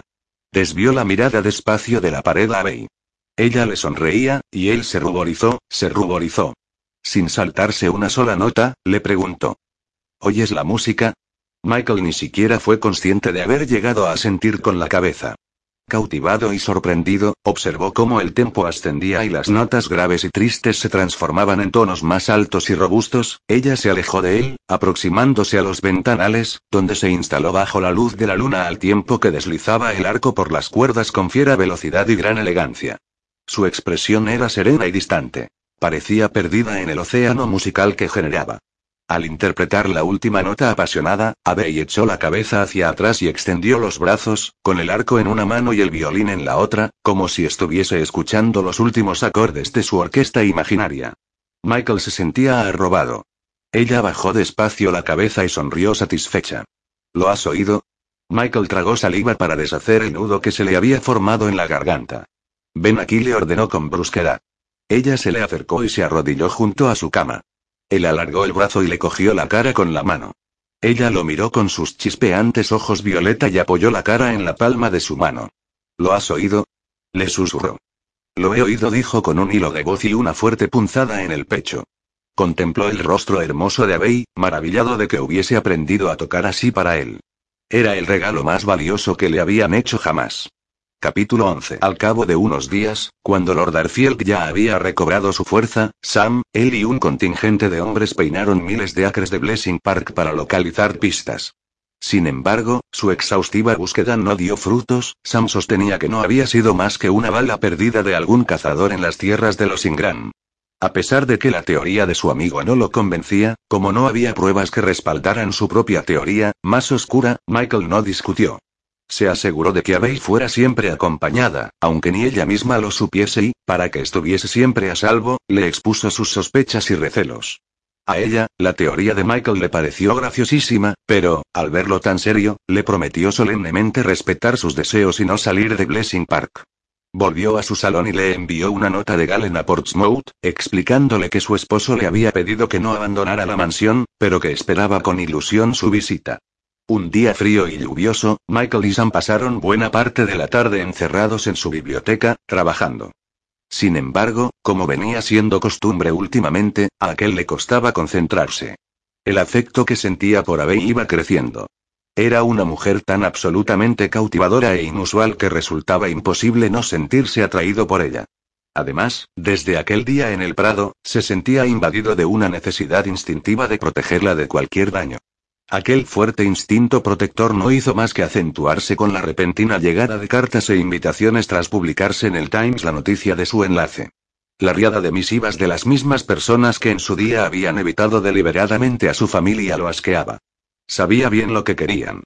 No querían felicitarlo como corresponde, sino conocer a la misteriosa esposa del diablo de Darfiel, para poder chismorear, en la intimidad de sus salones, sobre la educación de Abbey, sus relaciones sociales y su idoneidad como miembro de aquel círculo tan elitista. Querían hablar de ella en las cenas y en las fiestas de fin de semana de toda Inglaterra, y que Dios la asistiese si no respondía a sus elevadas expectativas. Así que había accedido algo inquieto a la petición de Abey de invitar a cenar a los Aversam aquella noche. Era evidente que ella apreciaba a aquella pareja de excéntricos, pero Michael se debatía entre el deseo de complacerla y la necesidad de protegerla. La mirada esperanzada de sus ojos violeta no había tardado en convencerlo, un fenómeno que, observó, se producía cada vez con mayor frecuencia. Ella lo ablandaba como ninguna otra persona lo había hecho en toda su vida y, a pesar de lo extraordinariamente perturbador que aquello le resultaba, se veía incapaz de impedirlo. También San lo notaba. Maldita sea, Darfiel, has sumado esa columna tres veces. ¿Desde cuando tienes problemas con las matemáticas? Siempre he pensado que eras una especie de abaco ambulante, observó con una sonrisa cariñosa. Desde hace un mes o así respondió al aludido con sequedad mientras examinaba el libro de cuentas que tenía delante. Hace un mes o así eras un solterón con un claro don para los números. Hoy estás casado y no podrías sumar dos y dos aunque tu vida dependiera de ello. Mi soltería terminó por circunstancias ajenas a mi control. Dudo que eso haya afectado a mis conocimientos matemáticos. Sam soltó una carcajada. Me parece a mí que estás atontado. Atontado. Protestó Michael. Dios, und, no soy un escolar enamoradizo. No obstante, debo admitir que me sorprende gratamente descubrir que Abey no es la niña malcriada que yo creía. Qué comedido. Replicó su amigo. Si quieres saber mi opinión, lo que te ocurre es que te has encontrado con una esposa que supera con creces cualquier expectativa que pudieras haber tenido. No recuerdo haberte pedido tu opinión, pero no pudo evitar confirmar la aseveración de Sam con una sonrisa de complicidad. Abey se arregló con esmero para la cena de aquella noche. Aunque había terminado cediendo, Michael no quería invitar a los Aversam. Solo se le ocurría que fuese porque dudara de sus dotes de anfitriona. A fin de cuentas, ella no contaba con lo que él podría considerar una formación adecuada, como la de las otras mujeres que había conocido. Era ridículo, claro, porque ella había sido anfitriona de los eventos de su padre y había asistido a más fiestas de lujo de las que podía recordar. No obstante, prefería que la apalearan y la descuartizaran antes que decepcionarlo. Aquella cena saldría perfecta. Había pasado la tarde repasando los detalles con la cocinera, Sarai Jones. Todos le habían asegurado que invitar a los Aversam a cenar era muy sencillo, pero Abey había insistido en que todo debía salir perfecto. Dado el gusto de aquella pareja por cualquier cosa exótica, se habla decidido por una cena inspirada en Egipto. Incluso había ayudado a la cocinera a preparar la comida egipcia y un surtido de dulces orientales, ignorando por completo la persistente protesta de Jones porque una marquesa no se metía en la cocina. En el salón rojo, Abe y Sara colgaron unas vaporosas cintas de seda roja y oro por las cortinas y bajaron de su salón un montón de cojines que esparcieron por el suelo. Cuando terminaron, la estancia tenía un visible aire egipcio. Ella se puso un vestido de terciopelo y gasa color lila rematado en oro que resaltaba sus ojos. Este, otra creación de su prima Victoria, tenía una pieza de terciopelo cruzada en diagonal sobre el pecho y enroscada a la cintura hasta la cadera. Desde allí, salía la falda de gasa hasta los pies, que terminaba en una pequeña cola. Era una prenda exótica y ceñida que acentuaba su busto redondeado, su cintura estrecha y sus finas caderas. Cuando terminó de vestirse, Sarah chilló de emoción. Parece una reina. exclamó. Complácida, Abey sostuvo en alto dos pendientes de diamantes. ¿Qué te parecen? Tengo una gargantilla a juego. Con la cabeza ladeada en un gesto de grave deliberación, la doncella negó despacio con la cabeza. Creo que los pendientes de amatista le quedarían mejor. Abey se ruborizó. No había vuelto a ponérselos desde que había descubierto el engaño de su padre. Aquellas resplandecientes piedras preciosas se lo recordaban. No me gustan, de verdad. Prefiero los diamantes, señaló y de inmediato se los puso. ¿Que no le gustan? ¿Por qué? Si son preciosos. Pues antes le gustaban. Nunca la he visto sin, que no, Sara, de verdad. ¿Los quieres tú? Le dijo impetuosa. A la chica se le abrieron mucho los ojos al ver que Abey hurgaba en un joyerito de su cómoda y le daba los pendientes. Negó enérgicamente con la cabeza con la vista clavada en la joya. No puedo aceptarlos, Milady, no puedo. Son preciosos. Susurró nerviosa. Abey le puso los pendientes en la mano. Quiero que te los quedes, insistió. Sara los miró espantada. No puedo aceptarlos, murmuró sin convicción mientras se los ponía. Su asombro se transformó en una amplia sonrisa al vérselos en el espejo. Impulsivamente, se volvió y abrazó a Abey. Ay, Milady, es el mejor regalo que me han hecho nunca. Los Aversam ya habían llegado, más temprano de lo que era de recibo y estaban con Sam en la sala dorada, junto al vestíbulo principal. Cuando entró Michael, Lady Aversam se levantó como un resorte y enseguida hizo una gran reverencia, tan grande que su esposo tuvo que ayudarla a enderezarse. Buenas noches, Lord Arfield. Es un gran placer venir a cenar a su bonita casa. Señaló Cora Aversam con efusividad. Cuando Michael se inclinó sobre su mano, pensó que la mujer iba a desmayársele encima. A su lado, el orondo William Aversam se ajustó el monóculo y se inclinó para saludarlo. Hace ya un tiempo que no teníamos el placer de venir a visitarlo, Lord Arfield. Llevaba mucho tiempo aquí encerrado, ¿verdad? inquirió. Michael le estrechó la mano para saludarlo. Yo no lo diría así, Lord Aversam. He estado en alta mar, respondió sin entusiasmo, y aceptó el jerez que Jones solía prepararle. Laura Versam me estaba hablando de una partida de dardos verdaderamente asombrosa que presenció en Pembreat, comentó Sam, de pie junto a la ventana, mientras Michael se aproximaba a la chimenea. ¿En serio? ¿No sería Lady Darfield una de las participantes? Preguntó con sequedad. Así fue, señor. Por sorprendente que parezca, es muy ducha en ese deporte. Podría haber ganado fácilmente la partida, pero creo que se dejó ganar por el marinero Lindsay, al que avergonzaba su imposibilidad de ganarle a la marquesa, señaló a luego sorbió su whisky. Aquellos hombres insistían mucho en jugar la revancha, añadió Lady Aversam, tanto que yo empecé a inquietarme, ¿verdad, William? Pero Lady Garfield supo mantener la calma. Dijo que ella había aprendido hacía mucho tiempo que allá donde fueres hicieras lo que vieres, y aceptó el reto. Yo creí que iba a enfermar de miedo, porque eran todos unos hombres muy rudos, si sabe a lo que me refiero. Por suerte, los tenía tan pasmados con su destreza que no hacían otra cosa que mirar la abiertos, ¿verdad, William? A Laura Bersam se le habían puesto las orejas coloradas. Miro avergonzado a Michael. Yo no temí por su seguridad en ningún momento, milord. Todo fue muy inocente, insistió, luego carraspeó y miró furioso a su esposa. Yo sé por qué la retaron, dijo Lorun como si nada. La noche en que llegó a Inglaterra la amenazaron con hacerle daño si no jugaba, ella le echó mucho valor, la verdad, e hizo un trato con ellos. Les dijo que, si hacía Diana, la dejarían en paz. Pensé que iba a tener que enfrentarme a todos ellos, pero ella se situó e hizo Diana a la primera, jamás había visto hacerse el silencio así en tan poco tiempo, rió. ¿Estaba usted allí? preguntó Abby espantada desde la puerta. Michael olvidó por un momento su deseo de estrangular a Sam por permitir que se pusiera en peligro. Encuadrada en el marco de la puerta, Abey era como una aparición, toda elegancia y belleza. Con aquel vestido, parecía un ángel, uno muy provocativo, y Michael se sorprendió apretando el puño en el interior del bolsillo para mantener el deseo bajo control. Dios, nunca paraba de emocionarlo. Cuando se puso de pie, Unt estaba riendo. Estuve allí todo el tiempo, Lady Garfield, listo para salir en su ayuda si hubiera sido necesario. Parecía manejar tan bien la situación que confieso que sentí curiosidad por ver si lo conseguía. Al menos podía haberse presentado, gruñó a Bey.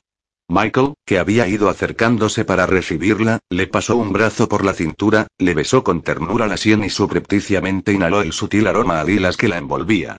No fue una sola partida de dardos, sino dos, señora mía. Ella sonrió avergonzada. No fue idea mía en ninguno de los dos casos. ¡Ay, qué hermosa está esta noche! Dijo Lady Aversam entusiasmada desde el fondo de la habitación. Es usted muy amable, Lady Aversam contestó a Bey con un recatado movimiento de cabeza.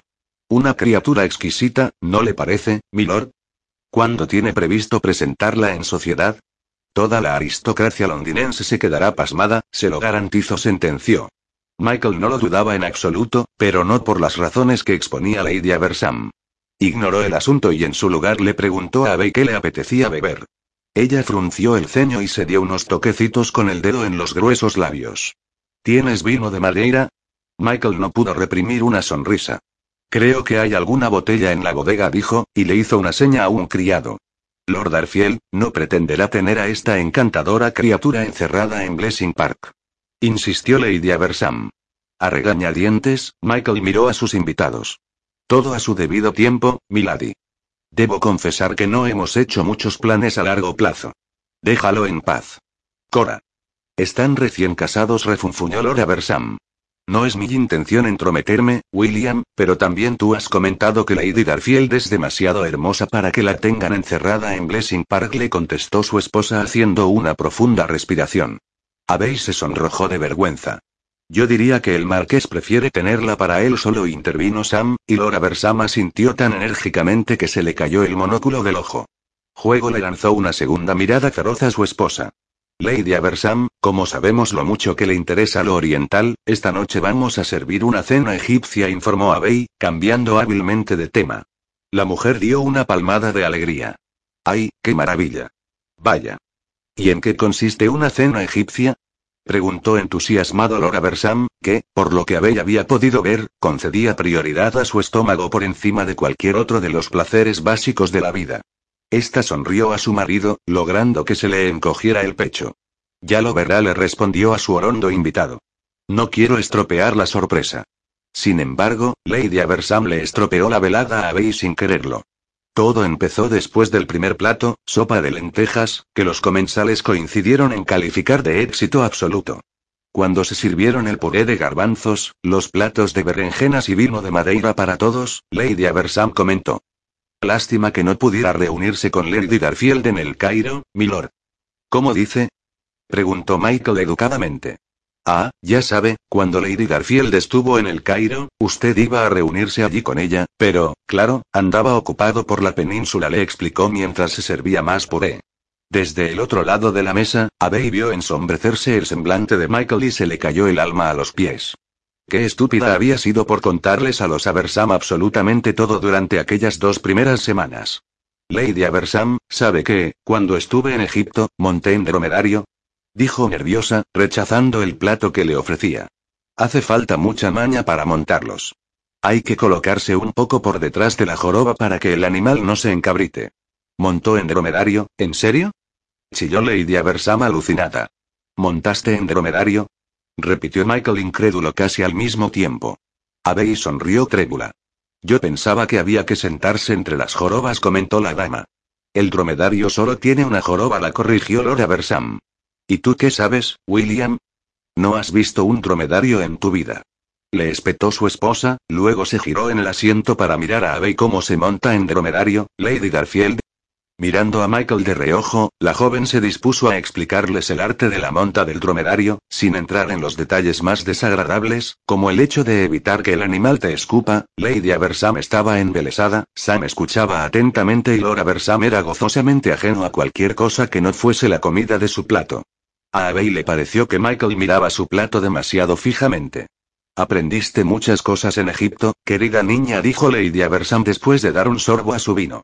Supongo que sabrá que su esposa habla varios idiomas, ¿verdad, Lord Arfield? Y no me refiero al francés, le dijo a Michael con un gesto despectiva. Abbey se inclinó sobre su plato sujetándose el puente de la nariz con el índice y el pulgar. Cuéntele lo que hizo el otro día, la instó. Abbey hizo una mueca, las cosas habían ido bien los últimos días y lo que menos quería era que Michael la creyese una especie de sabelo todo. No fue nada, de verdad señaló, con la esperanza de que la anciana captase la indirecta y dejara de parlotear. ¿Cómo que nada? Tengo un libro precioso que me regaló mi buena amiga Clara Whitesworth. Lo compró en Egipto y la cubierta lleva unos garabatos escritos, ¿verdad que parecen garabatos, William? Parecen garabatos, confirmó Laura Versam sin levantar la cabeza de la berenjena salteada en salsa de jengibre. Se lo enseñé a su esposa para que me diese su opinión, y ella rió y me dijo: Ah, no, Lady Aversam, aquí dice. Que Dios te bendiga con una buena vida, luego me lo devolvió como si aquello fuese la cosa más fácil de descifrar del mundo. Abbey sintió que Michael la miraba y se ruborizó. Tenía mucho tiempo libre en Egipto, murmuró a modo de disculpa. Naturalmente. Estaba esperando el momento de su boda con usted, Lord Arfield. Declaró Lady Aversam satisfecha. Abbey quiso que se la tragara la tierra, allí mismo, sentada a la presidencia de la mesa. Con todo lo que había meditado sobre aquella cena, en ningún momento se le ocurrió pensar en lo que Lady Aversan podría llegar a decir. Tianan tenía razón. Era transparente. Una niña tonta, parlanchina y transparente. Y luego están esos bailes. Ay, qué absolutamente únicos e incomparables son esos bailes. Lady Garfield no solo tuvo el detalle de hacernos una demostración, sino que, además, tuvo la audacia de enseñarnos a bailarlo. Muy estimulante, añadió Laura Versam. Abbey se desmadejó en la silla, muerta de vergüenza. Sam no paraba de sonreír, disfrutando visiblemente de la conversación y de la turbación de la joven. Por lo que veo, los talentos de mi esposa no tienen fin, sentenció Michael con elegancia, luego le dedicó una de sus miradas impenetrables. Abbey consideró por un instante la posibilidad de salir al balcón y arrojarse desde allí a los jardines. A juzgar por la sonrisa de Sam, su azoramiento era evidente para todos los comensales. La comida, las danzas, el idioma, comentó Sam alegremente. ¿Aprendió algo más en Egipto, Lady Garfield? Preguntó. Hacer trampas con las cartas, espetó el marqués. Abbey cerró los ojos y gimoteó. ¡Qué delicia! Tiene que enseñarme. exclamó Lady Aversam mientras un criado le ponía delante un plato de arroz humeante y carne picada muy especiada. Sí, Lady Garfield ha adquirido una gran variedad de habilidades con las que la mayoría de los hombres se limita a soñar. A tocar el violín en Roma, a hacer trampas en Egipto, a jugar al billar en Bruselas, a asistir el parto de una vaca en Virginia, ¿no tendrías también ocasión de luchar contra los indios? inquirió Michael antes de probar el plato. No se burle, Lord Arfield. ¿Cómo va a luchar contra los indios? Lo reprendió Lady Aversam. Lo que sí ha sido escuatrera, ¿verdad, Lady Garfield? inquirió Lord Aversam. Al oír aquello, Lorne soltó una carcajada y, al otro lado de la mesa, Michael arqueó visiblemente una ceja. Abbey cogió su copa de cristal y apuró el madeira, arrepintiéndose de haber preparado una cena de ocho platos en lugar de dos. Cuando terminaron de cenar, agradeció que Michael le propusiera que Lady Aversam y ella se retiraran mientras ellos disfrutaban de un puro y una copa de oporto. Una vez en el salón, reunió el valor necesario para comentarle con delicadeza a Lady Aversam que su vida no había sido tan admirable y que Michael probablemente estuviese harto de oír hablar de ella. Quizá tenga razón, querida. A fin de cuentas, también ha llevado una vida extraordinaria, coincidió. Abbey sintió una punzada de pánico al oírle decir aquello, pero pensó que su anciana vecina debía de referirse a los numerosos rumores que circulaban sobre él. La trágica muerte de su madre, la deshonra de su hermana, la detestable afición de su padre al juego y a la bebida, no obstante Michael lo había superado todo y había amasado una fortuna y una buena reputación. Lady Aversam se lo había contado en repetidas ocasiones. Cuando los hombres entraron en el salón, esta estaba sentada en el suelo, encima de un montículo de cojines, con un pastelito en la mano. Lord Arfield, hablábamos de su vida nada usual, señaló. ¿De mi vida? Preguntó él con un gesto de aburrimiento. Abbey carraspeó nerviosa. Estoy segura de que todos los aquí presentes conocemos ya la vida de Lord Arfield, Lady Aversam comentó en un tono demasiado suplicante. Ay, Lady Garfield, no me ha entendido. Sé muy bien que todos esos horribles rumores son falsos. Es asombroso hasta dónde son capaces de llegar algunos por difamar a otros, ¿verdad? No, me refería a su célebre generosidad.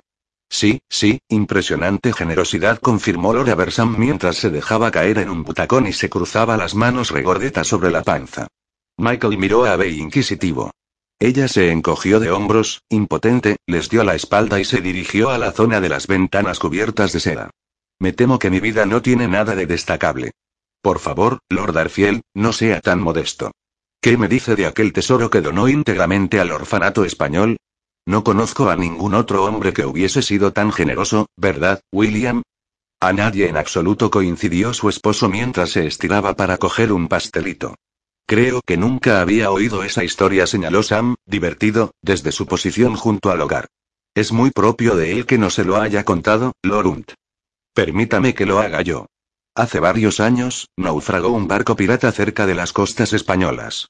A bordo, había una auténtica fortuna, y Lord Arfield se hizo con ella, después de apresar a los rufianes, claro. Devolvió lo que pudo, pero, como no podía identificarse el tesoro entero, donó lo que quedaba, en su totalidad, a un pequeño orfanato de España. No se quedó ni una baratija. Sam miró a Michael con una chispa de picardía en sus ojos verdes. Este se armó de paciencia y miró ceñudo a Sam. Lady Aversam, jamás ocurrió nada semejante, confesó. La anciana, perpleja, se volvió a mirar a Abbey. Estoy segura de que peca de modesto, milord. El capitán Carrington se lo contó a Lady Garfield. Insistió. Michael miró a su mujer, de espaldas, y vio que se le agarrotaban los hombros. Quería amordazar a Lady Aversam. Con un monólogo particularmente largo que sostenía desde el comienzo de la velada, la dama había conseguido, ella sola, revivir el trágico engaño. Cruzó con disimulo la estancia y le pasó el brazo por la cintura a Bey. Ella se dejó caer sobre su pecho. Debo advertirle, Lady Aversam, que mi esposa tiene cierta tendencia a adornar todos mis actos y dotarlos de cierta heroicidad, pero le aseguro que no soy ni tan bueno ni tan recto como ella cree, sentenció, y contuvo la respiración cuando ella lo miró visiblemente agradecida. De pronto Michael deseó que sus invitados no hubiesen ido para poder mirarla a gusto a los ojos. Sin embargo, estos estaban lejos de querer marcharse. El resto de la velada transcurrió en torno a la mesa de juego, después de que Michael sugiriese que Abel les enseñara los trucos que había aprendido. Así, le enseñó encantada a Lady Aversam a hacer trampas, a pesar de la fuerte oposición de Lord Aversam, completamente convencido de que su esposa no volvería a jugar a las cartas con honradez en toda su vida. Michael y Sam intercambiaron varias miradas de regocijo y perplejidad ante lo que Abel era capaz de hacer. Como le ocurría con todo lo demás, a la joven se le daban muy bien las trampas. Lady Aversam jamás podría hacerlas, observó Sam, porque no sabía adoptar un gesto vago. La dama protestó por aquel comentario e insistió en que ella podía resultar tan vaga como cualquiera, a lo que Abey no pudo evitar reaccionar con una risita tonta. Cuando finalmente probaron con una partida de oro, los intentos de hacer trampas de Lady Aversam terminaron haciendo perder a su esposo más dinero del que habría perdido de haber jugado honradamente. Abbey fue reuniendo una pequeña cantidad de dinero y, en la última mano, le pasó su baza a Michael. Fue tan descarado que él le dedicó una mirada de desaprobación mientras Lord y Lady Aversam discutían. Abbey respondió a su mirada con una sonrisa y un guiño de ojo. Ya de madrugada, los Aversam se marcharon con la súplica incesante de que los Darfield y Lorun fueran a visitarlos pronto. En cuanto el coche salió de la finca, Abbey musitó una disculpa a Sam y Michael, y se retiró a toda prisa a su dormitorio a lamentarse de tan humillante velada. Al poco, Abbey estaba de pie delante de la ventana de su habitación, bañada por la luz de la luna que se colaba por ella, meditando en silencio sobre el terrible giro que había sufrido su vida. Cuando oyó que la puerta se abría despacio, suspiró y contempló la luna llena. Gracias, Sara, pero no necesito nada. Notó que la doncella se movía por la habitación. Ahora no, pensó hastiada. En serio, prefiero estar sola, insistió sin fuerzas. Yo prefiero estar contigo, respondió Michael en voz baja. Abey contuvo la respiración. No se movió, ni dijo una palabra. Notó que se situaba a su espalda, sintió que sus dedos le acariciaban los brazos, produciéndole un hormigueo en la piel. Cuando él se le abrazó a la cintura y la atrajo hacia sí, ella descansó su cuerpo instintivamente en el de él. Abel le susurró dulcemente al oído, causándole una intensa punzada de placer. Ella imaginó sus ojos grises como los había visto en el prado. Cielos, cuánto lo había deseado aquel día. De pronto, segura en sus brazos y sintiendo su cálido aliento en el cuello, la invadió un deseo mayor de lo que creía posible, que parecía propagarse por su cuerpo sin control alguno, suplicando las caricias de él. La mano de Michael abandonó su cintura y le acarició la nuca. Abey permaneció en silencio mientras él le cogía un mechón de pelo y se lo llevaba a la cara, dejándolo caer suavemente. Sus manos volvieron a envolverle la cintura y, apretándola con firmeza contra su cuerpo, empezó a tararearle una vieja tonada inglesa al oído, meciéndose despacio. Pasaron unos instantes sin hablar, sin nada más entre los dos que la luz de la luna, el fuego ardiente de sus cuerpos y el suave y grave canturreo de Michael. Abel lo deseaba mucho. Cuando él posó sus labios cálidos en su cuello, ella abrió los ojos y suspiró agradecida. Él la agarró por los hombros y la volvió hacia sí. Sus ojos grises, remansos plateados y oscuros, recorrieron lánguidamente el rostro de Abey mientras le apartaba despacio un mechón de pelo de la frente. Eres una mujer asombrosa, Abey murmuró mirándole la boca. Con el pulgar, trazó la línea perfecta de su barbilla, luego sus labios. Le deslizó la mano por la nuca y le cogió su exuberante melena. Era como la seda, deslizándose por entre sus dedos. Michael la imaginó en su cama, con aquel pelo envolviéndole el cuerpo y descansando en sus pechos desnudos, le colocó poco a poco la sedosa y abundante cabellera por encima de los hombros. Sus ojos violeta, muy abiertos y alerta, no se apartaban del rostro de él. ¿No estás enfadado? Le preguntó ella en voz baja, y le miró la parte superior del pecho, donde el vello oscuro asomaba por debajo de su blanquísima camisa de seda. Enfadado. ¿Por qué demonios iba a estarlo? Por las cosas que ha dicho Lady Aversam. Michael rió discretamente. Me han parecido muy entretenidas, aunque más adelante te insistiré en que expliques tus labores de cuatrera. Abey cerró los ojos y gruñó arrepentida. Él le acarició la mejilla con naturalidad. ¿Tienes idea de lo hermosa que eres? murmuró él. No soy hermosa. Michael respondió besándole los párpados. Debo disentir, señora mía, señaló él con voz grave, luego le acarició los labios con los suyos. Ella se le acercó más. Complacido, él le acarició con ternura el contorno de la mejilla mientras posaba de nuevo sus labios en los de Abey, con suavidad. Abey se rindió de inmediato y un escalofrío la recorrió cuando la lengua de Michael empezó a explorarla acaloradamente. Cualquier desazón se disipó de inmediato y fue reemplazada por un deseo que la hizo sentirse como si flotara. Él le acarició el cuerpo con delicadeza, dejando una estela de fuego a su paso. Ella le devolvió el beso explorando con cautela los labios y la boca de Michael, y este respondió estrechándola con más fuerza entre sus brazos.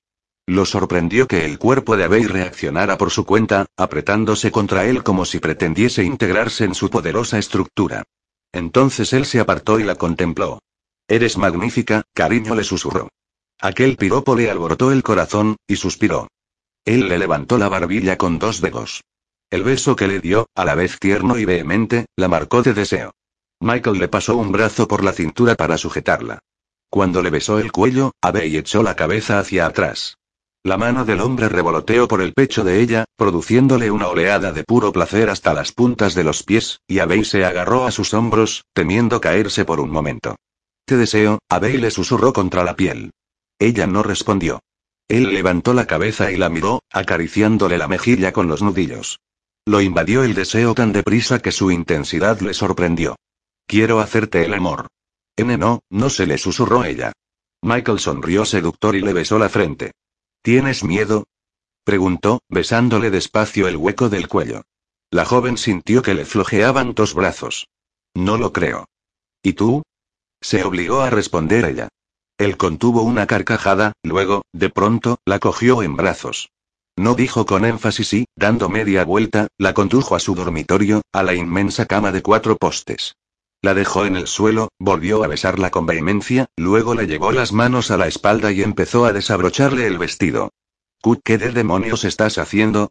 Desabrochándote el vestido. Pero tu asistente. Le susurró, histérica. Michael sonrió. ¿Prefieres que lo haga Damon? Bromeó mientras descendía hábilmente por la larga fila de botones. Abey se puso como un tomate. Pero tú me dijiste, olvida lo que te dije, olvídalo todo salvo el hecho de que te deseo desesperadamente. Le llevó las manos a los hombros y le bajó el vestido poco a poco. La prenda cayó al suelo en una nube de lila y oro, dejándola con tan solo una combinación fina. Cielo santo. exclamó verdaderamente admirado, con lo que ella lo miró pasmada. Era tan distinta de cualquier otra mujer que hubiera conocido. La suya no era una candidez fingida. A pesar de su increíble belleza, era obvio que nadie se lo había dicho antes. Cuando Michael alargó la mano para deshacerle el lazo que le sujetaba la combinación, ella le agarró nerviosa la mano. Michael, yo no sé nada. Le suplicó de pronto. Él se detuvo, consciente de lo verdaderamente inocente que era, y la abrazó con ternura. ¿Qué sabes? Le preguntó con serenidad. Nada, nada de nada. Solo que me tengo que tumbar ahí mientras tú me haces, eso. Michael le besó la nuca, se zafó de los dedos de ella y volvió a tirarle de la cinta de la combinación. Eso habló él con paciencia es la experiencia más placentera que un hombre y una mujer pueden compartir, muy a pesar de lo que te hayan podido decir. La vio dudar y prosiguió. Cuando un hombre le hace el amor a su esposa, la cubre de besos suaves para demostrarle lo hermosa que la encuentra, dijo mientras soltaba la segunda cinta, revelando sus voluptuosos pechos, redondos y deliciosos, tan perfectos como había imaginado. Le acarició un pezón, y este se irguió de inmediato. ¿Y ya está? Le susurró ella escéptica. Él rió en voz baja mientras extendía los dedos por el pecho y el pezón y lo pellizcaba con suavidad. Puede surgir algo más, pero creo que es preferible que te lo demuestre. Antes de que ella pudiera negarse, le envolvió la boca en un beso hipnotizador y le quitó la combinación deslizándosela por los hombros y los costados. Su piel tenía el tacto de la seda. Abey se estremeció, de deseo o de miedo, Michael no lo sabía, y él la tumbó despacio sobre su cama. Se quitó rápidamente la camisa. La tenía allí tendida como había imaginado que estaría, con su abundante pelo oscuro enmarcando aquel cuerpo sensual. Cielos, qué cuerpo tan hermoso, desde los pechos hasta su fina cintura, las curvas de sus estrechas caderas o sus piernas largas y bien formadas. A la débil luz de la luna, su piel se veía radiante. Ella le miró el torso con ojos chispeantes, pero, cuando Michael liberó su miembro rígido, se estremeció. Cielo santo. Susurró. Michael solo había estado con otra virgen en su vida y entonces era joven e inexperto. Había sido doloroso para los dos, pero él había aprendido. Con precipitación, se inclinó sobre Abe y ancló su boca a la de ella hasta que, al fin, la joven le enroscó las manos en el cuello. Michael levantó la cabeza y la miró desde arriba. Tú te tiendes ahí mientras yo te cubro de besos, le dijo llevándole una mano al pecho y sonriendo al verla arquearse. ¿Pero qué? No tengas miedo. Michael sonrió, luego le besó la punta de la nariz. Ella le miró la boca. Él volvió a tenderse sobre ella y notó que se le aceleraba el pulso en el cuello. El roce seductor de sus pechos en la fina capa de vello del torso de su esposo contribuyó a potenciar el anhelo que crecía en su interior. Inició una exploración lenta y sugerente de su cuerpo mientras su boca se ladeaba sobre la de ella, exigiéndole más y más. Volvió a llevarle una mano al pecho, luego la deslizó por el costado, y se detuvo en su estómago plano mientras se frotaba sutilmente contra ella, su miembro engrosándose al contacto con su suavísima piel. Cuando paseó los dedos deliberadamente por la entrepierna de ella, Abel inspiró despacio, tanto que Michael tuvo que apretar los dientes para mantener el control. Ella solo estaba pendiente de sus caricias, a un tiempo alarmada y cautivada por la reacción que despertaban en lo más hondo de su ser. Jadeó cuando él le acercó la boca a un pecho, pero, cuando le deslizó la mano entre las piernas para acariciar sus pliegues sedosos, se sobresaltó. Perdía el control a toda velocidad. Las piernas se le abrieron para él como si tuviesen vida propia. Michael le murmuró algo incomprensible en el pecho antes de meterle los dedos muy adentro. Abey se alzó desconsoladamente contra la palma de su mano. No tenía que ser así. A ella no tenía que gustarle. Pero le gustaba. De hecho, se deleitaba en ello. La invadió una mezcla curiosa de placer e ilusión. Necesitaba que Michael hiciese algo. ¿Estás lista para mí, cariño? le susurró él mientras la exploraba despacio con los dedos, se retiraba, acariciándola de paso, y repetía aquel movimiento terriblemente placentero. Abey sintió que se desmoronaba, y apoyó las manos en el cabecero de la cama, gimiendo suavemente. Aún no le murmuró Michael en el estómago. Abey no sabía a qué se refería, pero le dio igual. Su cuerpo pedía a gritos que lo liberaran de aquel peso sensual que lo aprisionaba. Se retorció cuando él le puso un muslo entre las piernas y se alzó sobre ella. Su respiración era entrecortada. Él le besó un pecho a tiempo que entrelazaba sus dedos con los de ella por encima de su cabeza. Con la otra mano, la incitó a que palpara su pasión. Abey se espantó al tocar la punta aterciopelada, alarmada por su tamaño. Aquello no disuadió a Michael, que le condujo la mano a su propia entrepierna mientras él le acariciaba la zona con la punta de su miembro. A la joven, estremecida, la inundó una oleada de deseo. Algo pasa. Gimió. El marqués no necesitó más incentivos. Tranquila, cariño, no pasa nada, musitó mientras se introducía despacio en su interior, deslizándose cada vez más hondo con movimientos cortos y rítmicos. Las manos de Abey se tensaron entre las de él, suplicándole en silencio que le proporcionara la satisfacción que ella ni siquiera sabía que buscaba. Michael estaba a punto de perder el control. No creía que pudiera contenerse ni un segundo más. El interior tenso y cálido de ella se contraía en torno a su miembro. Abey arqueó la pelvis contra el cuerpo de él e instintivamente pidió más. Él notó la fina membrana de su virginidad y se detuvo. Ella tenía los ojos cerrados, la boca entreabierta mientras respiraba con dificultad. A Darfield le pareció extrañísimo que él, hombre de mundo y conocedor de las mujeres, deseara a aquella virgen más de lo que había deseado a ninguna otra mujer en su vida. Gimió, envolvió la lengua de ella con la suya y se lanzó con vehemencia a su interior. Abey le gritó en la boca mientras su cuerpo se convulsionaba alrededor de él. Se quedó rígida y cerró los ojos con fuerza para ahuyentar el dolor. Lo siento, cariño, no volverá a dolerte, le susurró con voz ronca. Abey se quedó muy quieta debajo de él y no dijo nada. Él le besó la mejilla, el cuello y la oreja. Cuando ella aflojó un poco las manos, Michael inició un movimiento lento y sensual, mordiéndose el labio para no vaciarse dentro de ella. Abey gimoteó al principio, pero luego enseguida comenzó a reaccionar.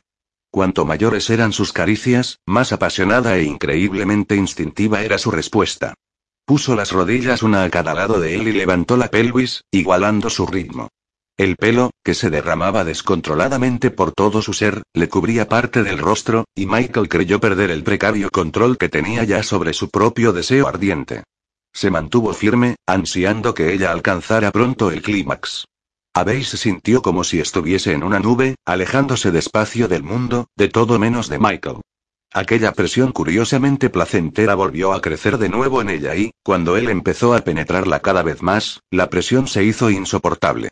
Vamos, cielo, ahora la instó él, mirándola a los ojos mientras lo hacía. Michael. Le susurró ella muy angustiada.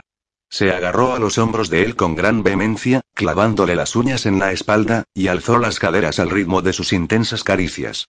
Michael. Casi le chilló, ¿qué? Hasta que sucedió. De pronto nació de su interior una sucesión de oleadas de placer que la apartaron de inmediato de toda realidad, salvo de la magia de tener a Michael dentro de sí. Echó la cabeza hacia atrás y arqueó el cuello mientras el alivio le brotaba de todos los poros de su ser. Luego se derrumbó sobre la cama. ¡Ay, Michael jadeó! Incapaz de controlarse un segundo más, la agarró por el trasero y la levantó de la cama. Abey notó que a Michael se le aceleraba la respiración, lo oyó susurrar mi vida, al tiempo que sus movimientos se aceleraban e intensificaban. Apenas fue consciente del poderoso deseo de Michael mientras su cuerpo era presa de un auténtico arrebato. Se tensó alrededor de él, deseando que aquella increíble experiencia no terminara nunca. Él gimió y, tras un poderoso empujón final, la llenó por completo, la semilla de Michael se propagó hasta lo más hondo de su ser al tiempo que él susurraba su nombre, provocando en ella una emoción tan profunda que solo podía ser amor. Abey abrió los ojos despacio. Michael la contemplaba, con una mirada insondable de sus ojos grises. Ey se apoyó en los codos y le cogió la cara con las manos. Cielo santo. Abey. Ella le apartó de la frente el mechón de pelo empapado, le recorrió la mandíbula con el dorso de la mano y le acarició los sólidos músculos de los hombros. Han sido más que besos, observó ella con solemnidad. Michael sonrió ligeramente. Confieso que no te lo he contado todo. No tenía ni idea de que esto pudiera ser tan, tan, exquisito. Espetó. Yo tampoco respondió él muy serio, pensando en cómo ella lo había complacido más allá de sus mayores expectativas. Su inexperiencia había quedado completamente eclipsada por su increíble reacción natural. Michael se dio cuenta, de pronto, de que en su vida había vivido una experiencia sexual tan profunda. Su absoluta satisfacción, algo que jamás había experimentado con una mujer, no en aquel grado, lo tenía atónito.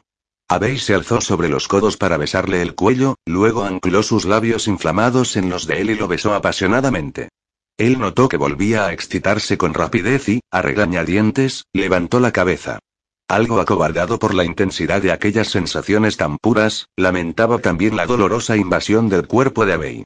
La besó una vez más y se retiró, luego se tumbó boca arriba y se pasó un brazo por debajo del cuello al tiempo que la abrazaba con el otro.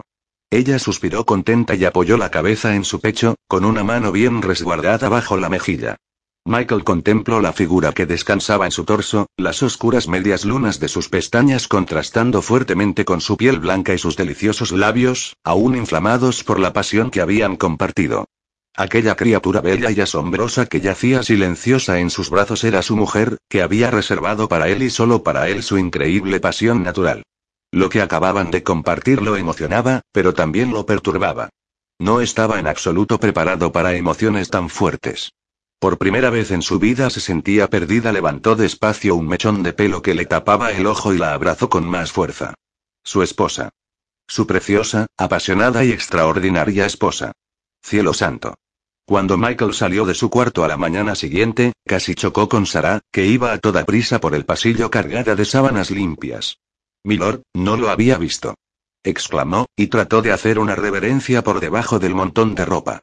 Michael le hizo un gesto con la cabeza y dio media vuelta, pero, de pronto, volvió a mirar a la doncella, quien lo miró espantada al detectar su semblante sombrío y cenudo.